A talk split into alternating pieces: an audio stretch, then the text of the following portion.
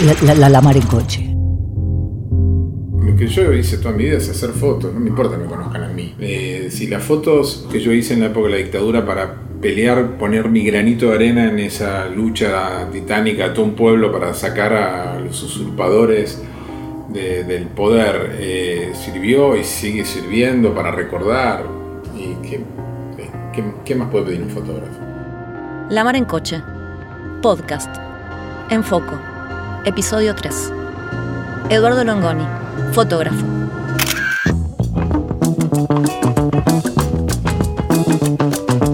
Mira, yo llegué a la fotografía de, casualidad, llegué a la fotografía por la aspiradora de mi tía, que yo vivía en una casa que era un semiconventillo, un conventillo de clase media, como me gusta a mí recordarlo, donde había mucha familia, eh, vivía mi mamá, mi papá, mi tía, mi tío, mi prima, mi abuela y una señora a la que alquilaban una habitación porque no llegaban a pagar el, alquiler de la casa. Y entonces yo nunca tuve cuarto. Siempre dormía en un sofá que iba rotando por los ambientes. Y cuando terminé el secundario hice la colimba en el 78, un año bastante nefasto. Yo lo único que quería cuando salí de la colimba era, irme a mi casa. Era eh, tener una habitación para mí, un cuarto, algo. Bueno, mis viejos eran súper modestos desde lo económico, yo estudiaba historia y no, había ninguna posibilidad de, que ellos me bancaran un lugar, así que decidí que iba a salir a buscar laburo.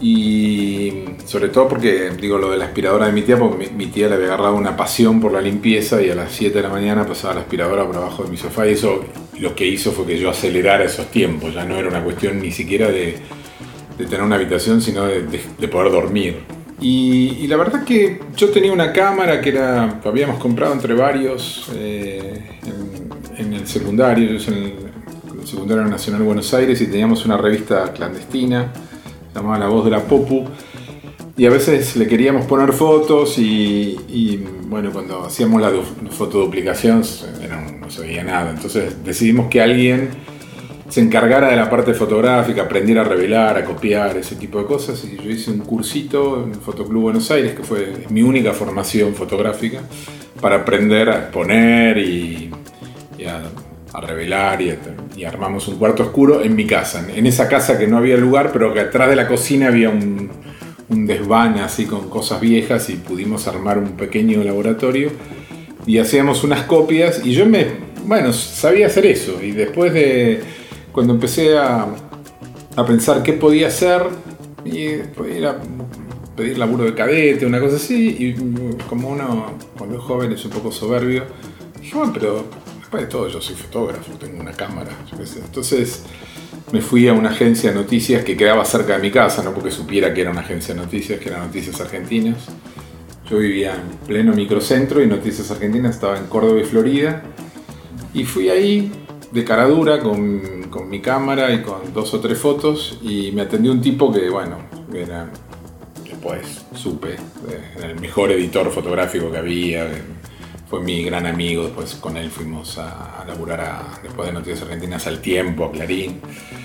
Y, y, ahí, bueno, él me dijo, bueno, quédate acá a aprender, yo qué sé, le debo haber dado pena, no sé, estaba con el pelo corto de la colimba. Y esa fue mi escuela. Al otro día fui ahí, con mi, me dio un rollito de, de película y yo fui con mi cámara, tenía una cámara absolutamente amateur, con un normal, con un solo lente, una Olympus OM1, me acuerdo. Y al otro día, mm, la, idea era que yo saliera con los fotógrafos a, no sé, aprender, a, aprender todo, porque yo no sabía nada, sabía exponer nada más. Pero se ve que él se olvidó decirle que, que yo iba a ir, entonces los fotógrafos no sabían quién era yo, estábamos hablando del año 79, con el pelo corto, no sé, todo era sospechoso. Así que nadie me dio bola yo me quedé solo ahí con mis apuntes de la carrera de historia que tenía, debía tener que cursar alguna materia esa tarde y con mi cámara hasta que apareció un tipo exaltado diciendo dónde están los fotógrafos y bueno, mientras yo le expliqué ya estábamos en un taxi rumbo acá a este barrio, Belgrano. Eh, porque había ocurrido un atentado, el atentado montonero a Juan Alemán, eh, llamó la contraofensiva montonera en el 79, que atentaron contra tres miembros del equipo de Martínez de Oz, y ese fue mi debut. Eh, debuté haciendo la nota del año, solo porque no había nadie. No, era fotográficamente un gran desafío, había un, un, auto, un Torino que estaba totalmente ametrallado, Alemán había salido ileso, sus custodios estaban heridos, pero bueno, en ese momento la foto era el, auto, lo que pasaba ahí. Y bueno, ese, ahí me quedé a trabajar y esa fue mi escuela de fotoperiodismo y mi escuela. No puedo mirar para atrás y entender la vida sin la fotografía.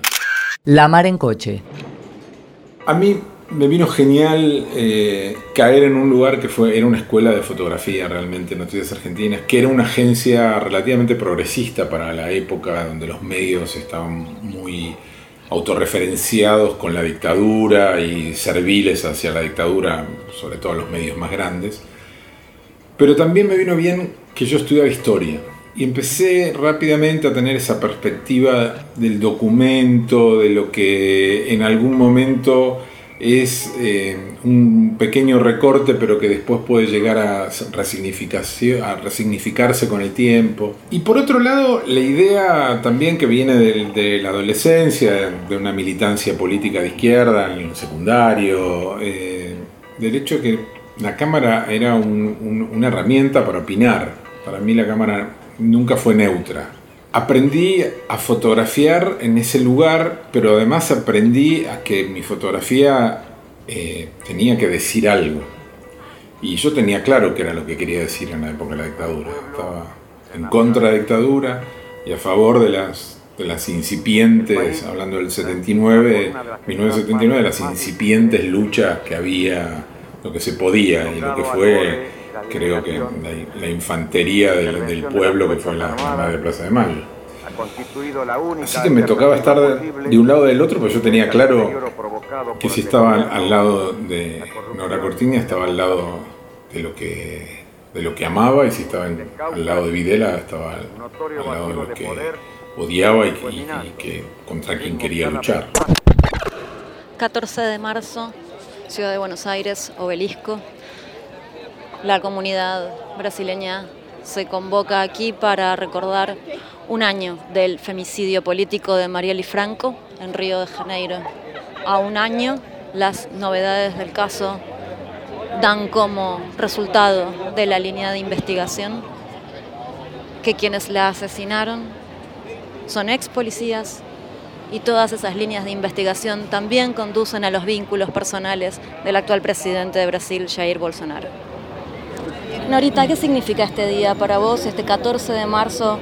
Bueno, es recordar este acto brutal con el asesinato de Mariel, este, una mujer luchadora, una mujer bien colocada en la vida y al, poder, al sistema le molestaba, como le molesta a todas las mujeres que tienen presencia este, fuerte en el mundo este, como ella y otras mujeres.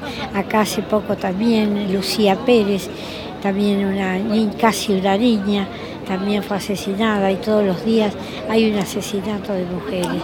Hay que pararlo y hoy estamos en la calle acá y fue la marcha del 8M, vamos a seguir andando, ahora viene el 24 de marzo, tenemos que salir a la calle con carteles, recordando a las que fueron asesinadas, pero también recordando a la gente que luchan hoy. Yo hoy estoy acá, pero con una gran pesar, porque yo vengo de Turquía, y vengo de este, Kurdistán apoyando a la, comunidad kurda y hay una mujer de 56 años que empezó una huelga de hambre hace más de 120 días y que la siguieron más de 5.000 personas ya. Y no lo hicieron para morir, lo hicieron para que haya vida digna, demostrándole al mundo que se sacrifican su cuerpo en pos de su patria y de su gente. Ellos piden que se termine con la prisión injusta de, de Ocalán, su héroe, su, líder político, y, este, y que van a seguir hasta que haya una respuesta del gobierno. El gobierno turco no le importa el pueblo, como no le importa Macri este pueblo tampoco, ¿no? Acá hay muchas remeras que dicen luche como Marielle. ¿Qué significa para vos luchar como Marielle? Bueno, es lo que hacemos acá también, lo que hacía Santiago Maldonado, lo que hacían las mujeres que hoy están desaparecidas, este, que luchaban por su pueblo y que ponían su cuerpo. Así que es reivindicar a todas las luchadoras populares. Nora para mí eh, es, es, una especie de entre madre y abuela, porque ella eh, era quien más se preocupaba por nosotros. Tengo ese recuerdo, era como la más... Eh, la que tenía más esa doble función de la lucha y, la ternura. Claro, nosotros teníamos, nosotros digo, la generación de, fotógrafos a la que yo pertenezco, éramos jóvenes como sus hijos, que no estaban. Y como nosotros siempre les dábamos fotos cuando terminaban las marchas, íbamos a la agencia y copiábamos más fotos como para que ellas pasaran a buscarlas, para que ellas las fueran mandando a veces clandestinamente a Europa, sobre todo a Europa, sobre todo a París, y donde se empezó un poco a, descubrir el velo de lo que estaba pasando acá después del Mundial 78 y con estas primeras fotos. Y, además ellas, este, eso me, lo, me lo fue contando después, ¿no? No solamente venían a buscar la foto, sino que venían a ver si estábamos bien, si habíamos llegado bien. En esa época todos tus pasos estaban vigilados, todo lo que hacías. Hay que tener en cuenta que éramos un puñado de fotógrafos, un puñado chiquito. No, no es como ahora que hay una marcha y hay un montón de gente con cámaras, un montón de gente con celular, todo está fotografiado. En esa época fotografiar era un oficio, había que, bueno, tener una cámara, saber exponer, copiarla. La gente no andaba con una cámara encima. Y entonces era fácil el control. Y por otro lado, la dictadura tenía claro que lo que, lo que no se veía no existía. Y tan claro lo tenía que, que hay 30.000 desaparecidos. Y entonces, bueno, los fotógrafos éramos tipos peligrosos para ellos. Y cuanto menos eh, se pudiera mostrar, mejor para ellos era. Entonces, teníamos siempre una, una, una cuestión de peligro. Y, y las madres que ya habían perdido lo más valioso que uno puede perder, que es un hijo, se preocupaban por nosotros. Y, Nora, entre ellas, venían a ver si habíamos llegado bien, se llevaban sus fotos, eh, nos cuidaban, siempre nos cuidaron.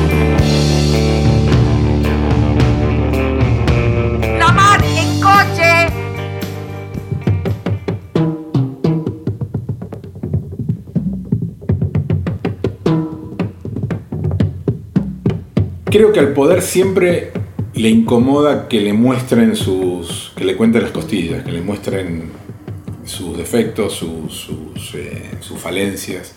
Y creo que estamos en un momento económico desastroso en la Argentina, tal vez comparable en 2001, tal vez comparable a lo que quedó después de la dictadura en los primeros años de Alfonsín. Y creo que el, que el poder está nervioso con eso los fotógrafos se han vuelto de nuevo un blanco móvil para, la policía. Creo que la policía está desatada y que me parece que está fuera de la órbita del poder político y o que el poder político se está haciendo el distraído con, controlar a, sus fuerzas, sobre todo en la ciudad de Buenos Aires, que yo veo como una, enorme eh, desproporción de las agresiones policiales a los manifestantes. Eh, me parece terrible lo que pasó con Bernardino. Eh, y además terrible por este hecho tan burdo de ir a buscar a un fotógrafo que hizo una foto de, un, la, foto del verdurazo de la, de la viejita recogiendo verdura del, piso, como tratar de tapar el sol con las manos. Bueno, la foto ya se había visto. Me parece que hay que tener cuidado en la calle y que mm, siempre eh, el poder eh, está le molestan las cámaras. Las cámaras son enemigos del poder. Tengo la sensación, porque mm, que, me jubilé de la calle eh, aquella jornada del 14 y 17 de diciembre del 2017, con, la, con esta ley que le metió una mano en el bolsillo a los jubilados, con esta nueva fórmula y eso que pasó en el Congreso, con la gendarmería, la policía de la ciudad. Fui a cubrir como siempre estoy en la calle y sentí que mi, oficio tiene una parte mirada y tiene una parte física. Hay que llegar, hay que estar. Cuando eh, yo era chico, en plena dictadura, eh, a mí siempre me gustó jugar al fútbol, sigo jugando al fútbol, pero yo iba a entrenar para correr más rápido que la policía.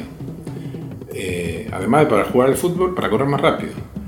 Y, y ahora, por más que entrene, no corro más rápido que la policía. Y fue la primera vez que me caí, no, la pasé bien. Nadie la pasa bien en una, cosa, en una situación así, pero no la pasé bien físicamente. Yo sentí que, que, hay mucha gente joven trabajando en la calle y que seguramente lo hacen mejor que yo ahora. Y que me parece que a veces hay que saber retirarse en algún momento y que tengo más ganas ahora de escribir, de, mirar eh, un poco lo que pasa, de, tener una observación con un poco menos de, adrenalina que la que se tiene en la calle. Esto no quiere decir que no vaya a fotografiar en, lo cotidiano, en otros tipos de situaciones. Para mí la fotografía es como, como lo, que me alimenta, lo que, pero me parece que eh, la calle dura, por llamarla de alguna manera, eh, no va a contar más conmigo. La mar en coche.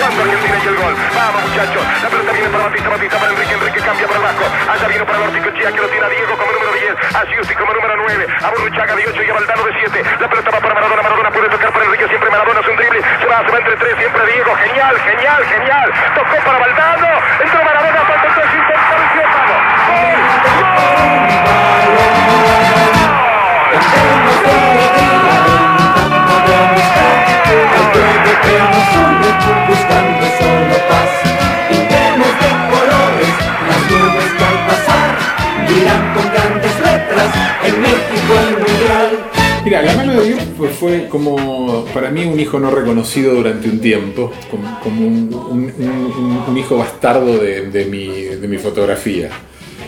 Y hasta que empecé a darme cuenta con la mano de Dios, con la foto de Maradona haciendo el gol, que era una foto política. Que la foto de Maradona formaba parte de la argentinidad, formaba parte de lo que somos los argentinos. Que un tipo entró a una cancha de fútbol el 22 de enero de 1986 convertido en el mejor jugador del mundo y a los 90 minutos salió convertido en un mito. Y eso es muy argentino, porque en el mismo partido hizo el gol más extraordinario de la historia de los mundiales y hizo un gol con trampa. Y, y, que el gol con trampa fue un gol con una trampa tan veloz que no lo registró nada más que un par de cámaras, ni siquiera la tele. Y entonces que eso también formaba parte de Argentina. En la medida en la que entendí que esa también una foto social y política de mi país, del país donde yo siempre fotografié, bueno, la, la acepté como, como una buena hija. El mundo unido por un valor. Fui con la mano, lo grito con el alma, pero tengo que decirles lo que pienso. Argentina está ganando por 1 a 0 y que Dios me perdone lo que voy a decir. Contra Inglaterra hoy, aún así, con un gol con la mano. ¿Qué quiere que le diga?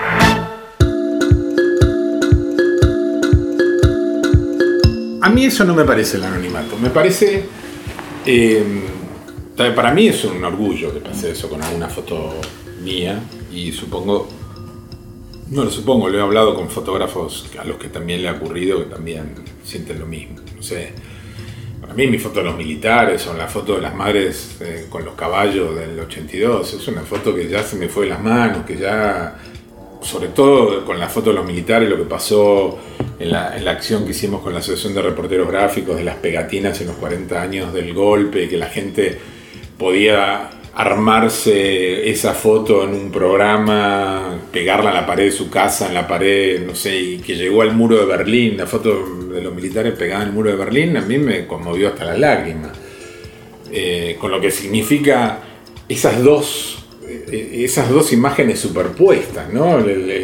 La dictadura con, con- el oprobio que significó el muro.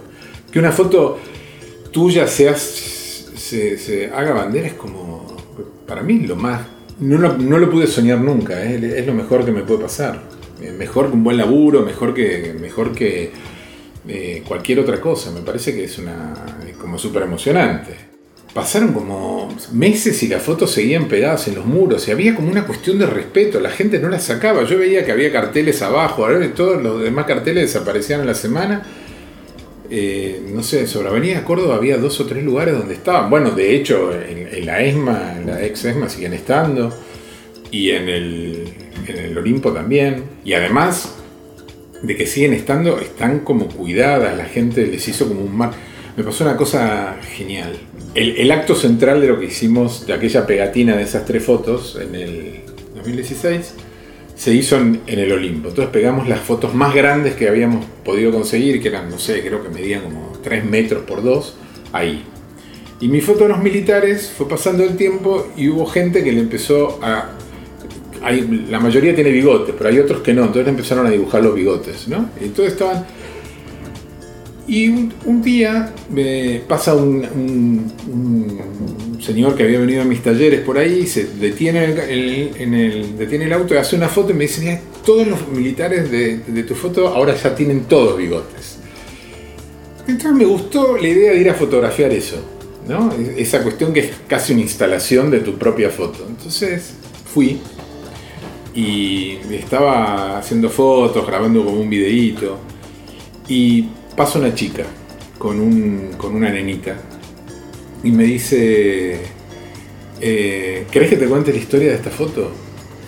Y entonces yo le dije que sí, que me la contara. Entonces me contó la historia de que había, de que esa foto sirvió, en, bueno, la historia, la historia que había vivido yo, ¿no? Que, que el 24 de marzo, que las pegaron ahí unos fotógrafos, ella no sabía exactamente la sigla. de- y me dijo, y yo, ella vivía enfrente, y nosotros cuidamos a esta foto. Cuidamos si alguien viene que, que no pinte arriba de esa foto y nadie la toca y la foto está ahí. Esto, te digo, había pasado dos años.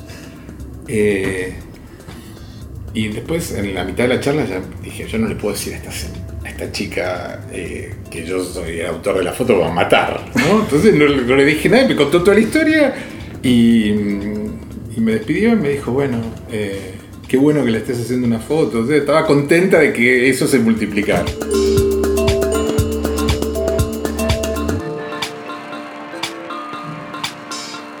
La mar en coche.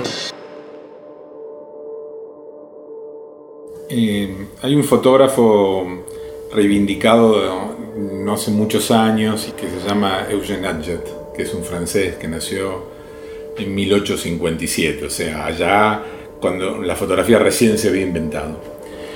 Y él fotografió París, toda su vida fotografió París con una cámara de placa 1824 y llegó a, ser contemporáneo de cámaras un poco más, eh, más portátiles, por decirlo de alguna manera, con cámaras de 10x12 de placa, y llegó inclusive a ser contemporáneo de la Leica. Y cuando le preguntaban por qué no trabajaba con una cámara más práctica, él decía que las cámaras modernas van más rápido que mi pensamiento.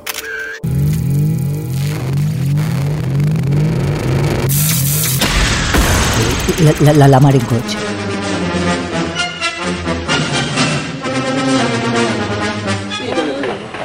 Nueva incursión con fuego de gruesa munición por parte de la...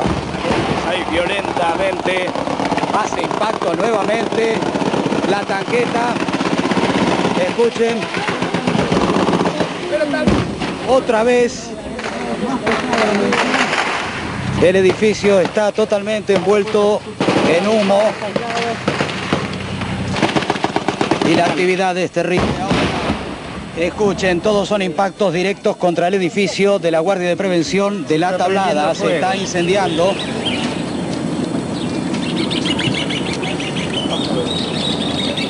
Me dijo, ¿usted sabe por qué está acá? Porque de alguna manera esa foto reabrió el caso. O sea, la Corte Suprema le, obligó a la Cámara a reabrir el caso a partir de los document- de- documentos gráficos de esta foto. Entonces él me contó más o menos coloquialmente que cada uno que llega a declarar, lo primero que hacen es que muestran las fotos para, para saber en qué posición estaban, si eso lo vieron, si, si- qué les parece, si, to- toda una, una- una cuestión de los testigos, sean militares, sean militantes del MTP, sean personal civil que pasaba por ahí, le, preguntan acerca de las fotos.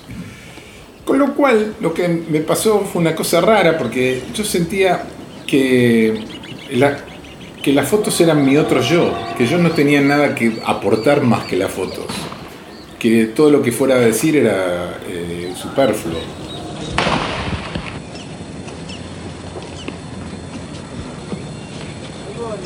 Me hicieron una pregunta que hasta el día de hoy, un- uno de los eh, miembros del tribunal, que hasta el día de hoy me resuena porque en el momento me pareció infantil y después me pareció interesante más que desde lo judicial, desde lo fotográfico, que es que me preguntó, ¿qué hizo usted entre foto y foto? Porque las fotos eh, son una serie de ocho fotos, ¿no? Entonces me preguntó, ¿qué hizo entre foto y foto? Y en el momento, claro, parece una pregunta banal, ¿no? Porque yo una de las cosas que atiné a contestar es, seguí enfocando y traté de que no me peguen un tiro en la cabeza, que era lo que, lo que, lo que hice entre foto y foto. Pero es interesante porque es, son los últimos momentos de dos personas que están a punto, que se tienen la conciencia de estar rindiéndose, los dos guerrilleros del MTP, pero están a punto de desaparecer. Y están a punto de dejar la última imagen sobre la Tierra. Y entonces es importante preguntarse, el tipo que los estaba espiando a través de un teleobjetivo, ¿qué hizo entre foto y foto? ¿Qué, hizo usted, señor? ¿Se fumó un cigarrillo? ¿Pasó mucho tiempo? Creo que eso era lo que estaba preguntando. Y, y me parece que es una pregunta cuasi filosófica que hace un fotógrafo entre foto y foto en medio de un, de un incidente como este. ¿Qué hace un fotógrafo entre foto y foto en una manifestación donde están reprimiendo? Y en realidad eh, la primera respuesta es tra- trata de hacer la otra, tratando de guarecerse en, donde pueda, pero por otro lado debe pensar alguna cosa, debe seguir enfocando. La, pre- la- la pregunta cuando pasó el tiempo me llamó la atención porque si hubiera tenido que responder con toda la realidad y pensándolo, le hubiera dicho no sé. No sé qué hice entre foto y foto. Solo sé que hice la siguiente hasta que un momento no hice más. Pero no lo sé, así es cierta que hice.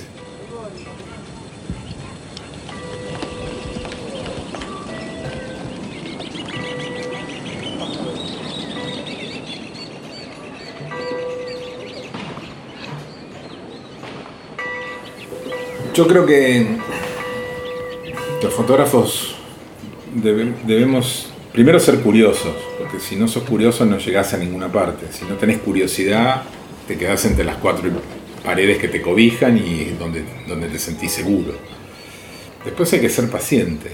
Y la paciencia a veces tiene que ver con, la, con, con apostar. Para mí, volviendo al tema de la tablada, yo llegué a esa terraza porque aposté a que en una posición en altura, enfrente a un edificio que estaba siendo bombardeado, algo iba a pasar. Pero cuando yo llegué no pasaba nada. Y no solamente no pasaban, pasaba que lo estaban bombardeando, pero no solamente no había una foto distinta, sino que todo lo que estaba pasando abajo, cuando calmaban los tiroteos, para todos los fotógrafos que estaban ahí, era mucho mejor estar ahí que estar donde yo estaba. Yo estaba fotografiando en altura, lo que equivale a fotografiarlo con un teleobjetivo, lo que equivale a contra la calle, aplastarlo y que, y que tuviera poco volumen esas fotos, y el tipo que está abajo está mejor ubicado. Pero yo seguía apostando, porque yo creo mucho en esta cuestión de que cuando uno se lleva la cámara al ojo, le queda el mundo al costado y atrás. Hay millones de cosas que te están pasando a tu izquierda, a tu derecha y atrás tuyo, pero vos estás tratando de apostar a que algo va a pasar delante de, de tu objetivo. Si estás tan interesado o tan inseguro en fotografiar todo, no fotografías nada. Entonces me parece que la paciencia es eh, un, fiel acompañante del fotógrafo. Y el otro fiel acompañante es que como muchas veces, como cualquier apostador, eh, perdés muchas veces. Entonces hay que tener una tolerancia a la frustración. Porque las veces que perdés, yo he perdido fotos por estar mal ubicado o por apostar a una posición y que era otra. Y he perdido fotos y algunas, algunas veces tengo la sensación de tener un álbum de fotos perdidas adentro de mis párpados, porque sé qué fotos me perdí, en qué circunstancias. Lo moro un coche. Mira, a mí me gusta mucho los dos colectivos que, que, nombraste, tanto Mafia como Subcop, que, quienes conozco y, y compartido charlas o festivales. Eh, y además, eh, que me gusta mucho, me, hace acordar de alguna manera a cuando yo planificaba coberturas tanto en Noticias Argentinas como en Clarín. El hecho de, bueno, poner cuatro, cinco o seis fotógrafos en la calle con una idea, con una idea de tenemos que cubrir tal cosa y lo tenemos que cubrir de tal manera, qué piensan. A mí me gustaba mucho la, cuestión horizontal en, discutir una cobertura de, qué manera la debemos encarar.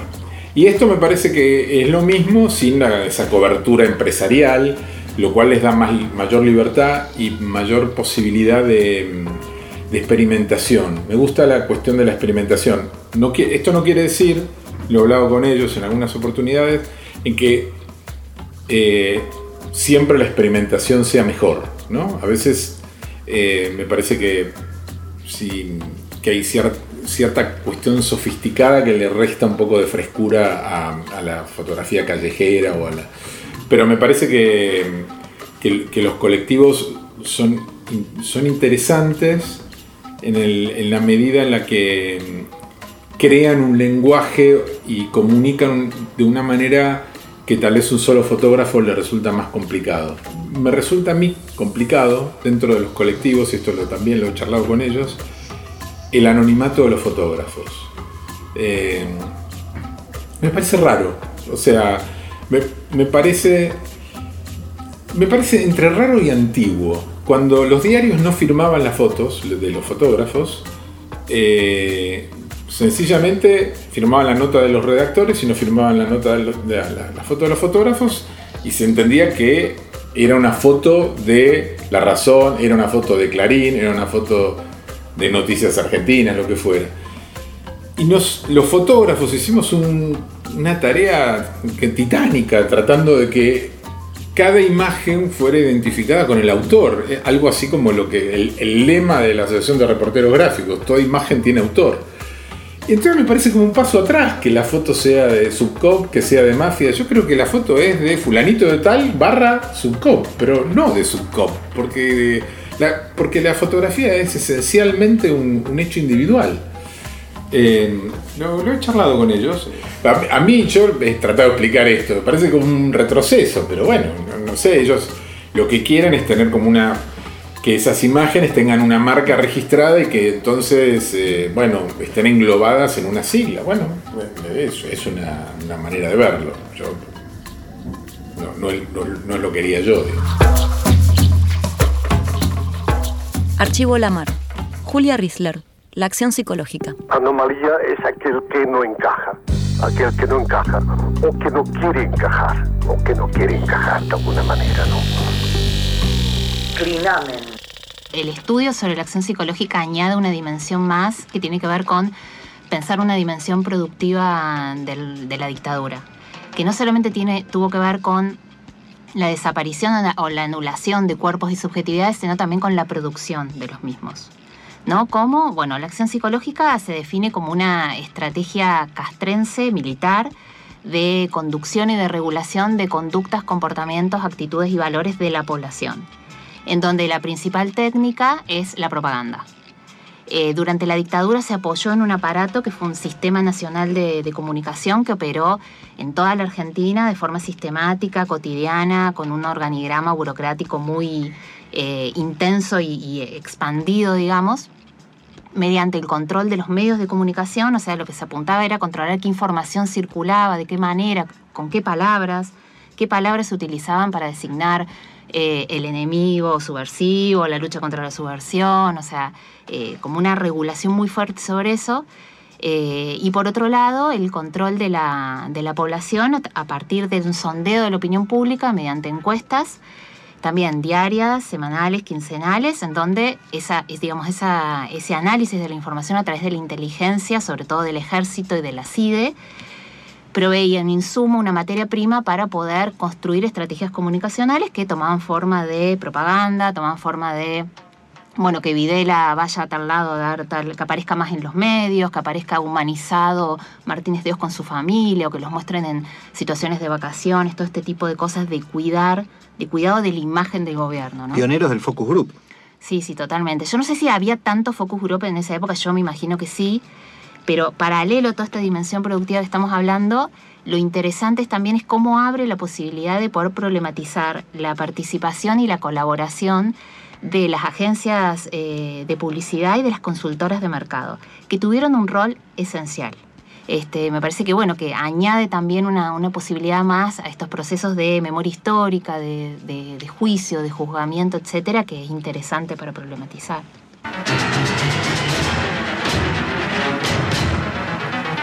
Desorden, especulación, terrorismo, desprestigio, estancamiento. Esto ocurría antes del 24 de marzo de 1976. Usted lo vivió. Recuerde y compare.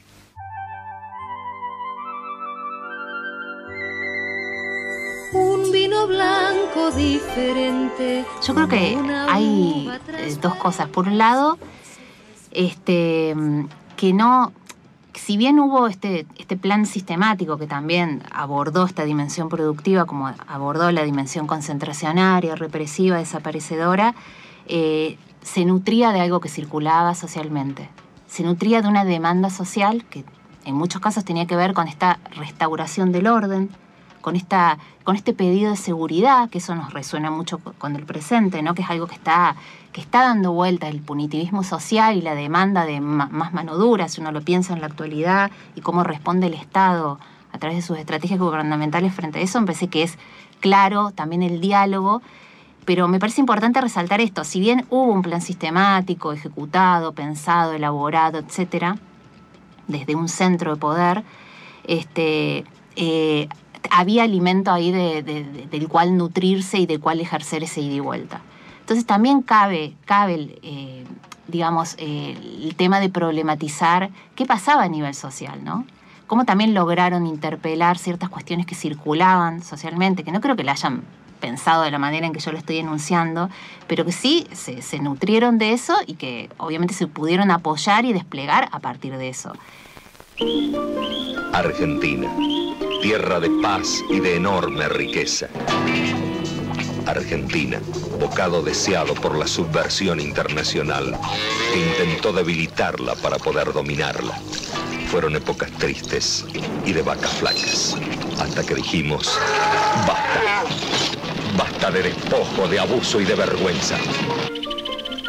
Hoy vuelve la paz a nuestra tierra y esa paz nos plantea un desafío, el de saber unirnos como hermanos en el esfuerzo de construir la Argentina que soñamos. Bueno, al momento del golpe había mucho consenso en torno a esta, esta demanda de la vuelta a la normalidad, que era lo que prometía aparte eh, la dictadura, que yo hago eh, casi una explicación de por qué a mí me gusta utilizar el autodenominado proceso de reorganización nacional, porque creo que ahí también aparece esta dimensión productiva que tiene que ver con eh, refundar la nación argentina, que era lo que ellos decían que venían a hacer, ¿no? Eliminando la subversión, volviendo al orden, restituyendo la institucionalidad. Yo por ahí hablo, yo sé que lo tengo muy por ahí naturalizado al léxico, al lenguaje y demás, pero este, por ahí choca, ¿no? De escucharlo, como que suena duro, que suena muy militarista y demás, pero eh, yo creo, ya, yo ya lo tomo también casi como un activismo en el sentido de que soy muy insistente y con iconoclasistas somos muy insistentes con este tema de eh, investigar a las élites, entender cómo funcionan, ver qué pasa, porque está la sensación desde los movimientos sociales que muchas veces nos quedamos atrás en esto, ¿no? Que ellos nos miran mucho a nosotros, nos estudian, nos investigan y demás pero no hay un- de este lado también una mirada, sí hay un montón de investigaciones, pero digo como todavía más puntual, más minuciosa, más precisa, ¿no? Incluso pensando cómo está funcionando ahora la utilización de las encuestas, los sondeos, los focus group, eh, la big data, la gestión del riesgo a partir de grandes cantidades de información. Clinamen. Charlie García, Mercedes Sosa, Cuchillos.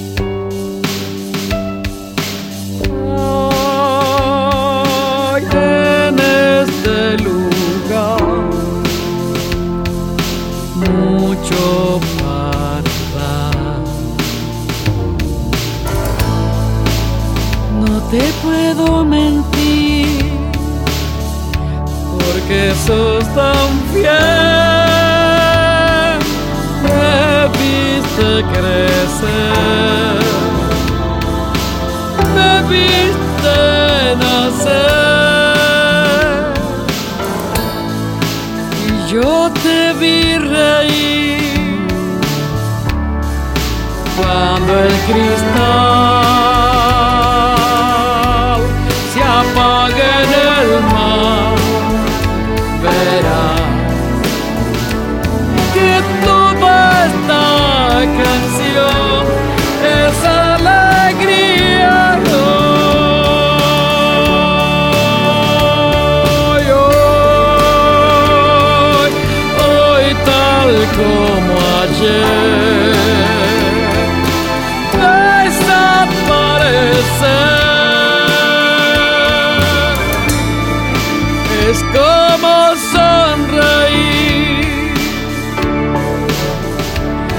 tanto darte amor, me hice feliz,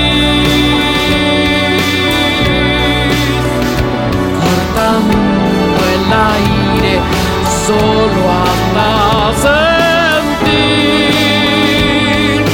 que no había perdón,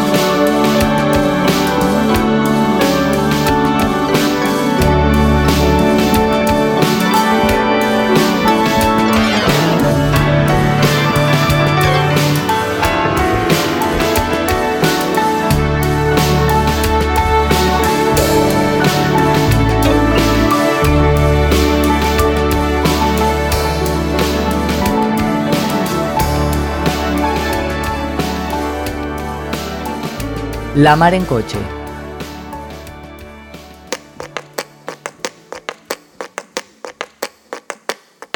El ensayo fotográfico para mí es, es algo que me, que me permitió desde el primero que hice, que fue el libro de Sábato, en el 94, es- esa cuestión de meterme en otro mundo, de, de no estar, de no tocar una, algo y salir, de no estar en la calle, en, en una manifestación o en un partido de fútbol o, en una marcha sindical o estudiantil y, después mm, desconectarme de eso, sino el hecho de empezar a entender, en el caso de Sábato y Benedetti, su narrativa, su poesía, su vida, hablar con esos personajes. En mi caso, después cuando hice el trabajo de la fe, meterme con, no sé, con un monje cartujo 15 días adentro de un convento, con tipos que no hablan, que sé, uno dice, ¿qué hago acá? Estoy en el nombre de la rosa, me metí, me- estoy atrasando 400 años.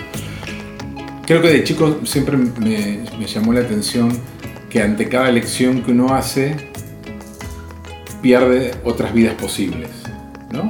Sos fotógrafo, bueno, no sos ingeniero nuclear, no sos escritor, no sos un montón de cosas. Y, y para mí, tal vez por una cuestión de inseguridad, era que cada paso era un paso hacia adelante en lo que quería, pero que descartaba un montón de otras posibilidades. Y el ensayo fotográfico lo que me permite es eh, superponer y, vi- y vivir varias vidas. O sea, meterme con Sábato en la casa de santos lugares, con su, con su hermetismo, con su pesimismo acerca de la vida, con sus recuerdos de la época donde él era físico en París y con el horror de haber presidido la CONADEP, eh, me permitió vivir una vida que fue distinta a la que me permitió vivir Mario Benedetti en Montevideo, que era una vida luminosa, volvía del exilio, se encontraba con, con el Montevideo de su infancia, con su hermano, se encontraba pleno con su mujer, porque en el medio del exilio a veces él vivió en un lugar y su mujer en otro. Eh, meterme con los monjes cartujos me permitió una vida que no hubiera llegado nunca de otra manera. Eh, me, gustan esos desafíos que hacen. Me resulta fácil acomodarme a, a suspender mi propia cotidianeidad para meterme en, la cotidianidad del desafío fotográfico. Y me gusta eso.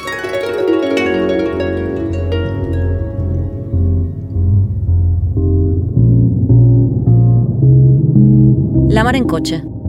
Podcast. En foco. Episodio 3. Eduardo Longoni, fotógrafo. De una aspiradora al fotoperiodismo. Ser fotógrafo de calle. Entrenar para correr más rápido que la policía. Las imágenes que incomodan al poder. Una foto como bandera. La dictadura, el regreso a la democracia, el gobierno de Macri.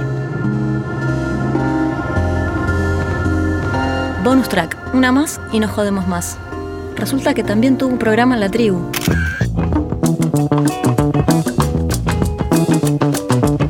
Bueno, tenía mi amigo Pablo Reyero, que ha sido un, taller eh, fotográfico conmigo y su, Paula. Eh, siempre nos íbamos a cenar después del taller y, y- y fantaseábamos con, con di- con distintas anécdotas. Y Pablo me decía siempre que yo era un buen contador de historias, ¿no? Eh, y mis amigos también, mis amigos a veces cuando vamos a cenar y dicen, bueno, contar historias. Y entonces eh, Pablo un día dijo, ¿y si compramos un espacio en una radio? Y bueno, y él averiguó y hicimos un programa en, en, La Tribu cuando estaba ahí en, en Gasconi Corrientes, en un departamento, en un piso altísimo. Yo no me acuerdo ni cómo se llamaba el programa, pero yo garabateaba alguna cosa, algu- algunas historias y él también, y, era un programa que no sé, supongo que lo hacíamos nosotros tres y lo escuchábamos nosotros tres. Eh, y el operador si no se quedaba dormido. Eh, pero bueno, me gustaba, era, era como un cable a tierra el, el- hecho de... Era, era una época donde yo fotografiaba mucho, estoy hablando, no me acuerdo si era el 89 o el 90, por ahí. 88, 88, 89 o 90, no, no sale de ahí. Y, y para mí era divino, era un, siempre me gustó mucho la radio. Me acuerdo, me acuerdo que nos juntábamos en una pizzería en la esquina para, no sé, para diseñar, pero no teníamos la menor idea del tiempo, aparte, ¿no? Que uno empezaba a contar una historia y tal vez pisaba al otro, bueno, no teníamos mucha, era bastante amateur, pero me gustó, me gustó, fue una, una buena experiencia. Y me parece que, que la radio tiene esa, esa posibilidad de, de generarle al otro una, una- un- primero una enorme compañía, ¿no? Y segundo una, una, enorme cantidad de, imágenes. Yo creo que todo el mundo tiene imágenes todo el tiempo. La cuestión, tal vez la, diferenciación entre, entre la gente que se dedica a otra cosa y los fotógrafos es que los fotógrafos intentamos capturarla. Esas imágenes intentamos que, que- Porque la verdad que la fotografía, hoy, no sé, hablaba con amigos, la fotografía, el pasado, porque muchas veces fotografías cosas que tienen que ver con reminiscencias al pasado. Decir, bueno, porque la fotografía en el instante en el que terminaste de hacerlo es pasado es el- la, deses- la desesperante eh, el desesperante intento de perpetuar el presente, pero ya es pasado. Eduardo, muchas gracias. No, gracias a ustedes. La mar en coche.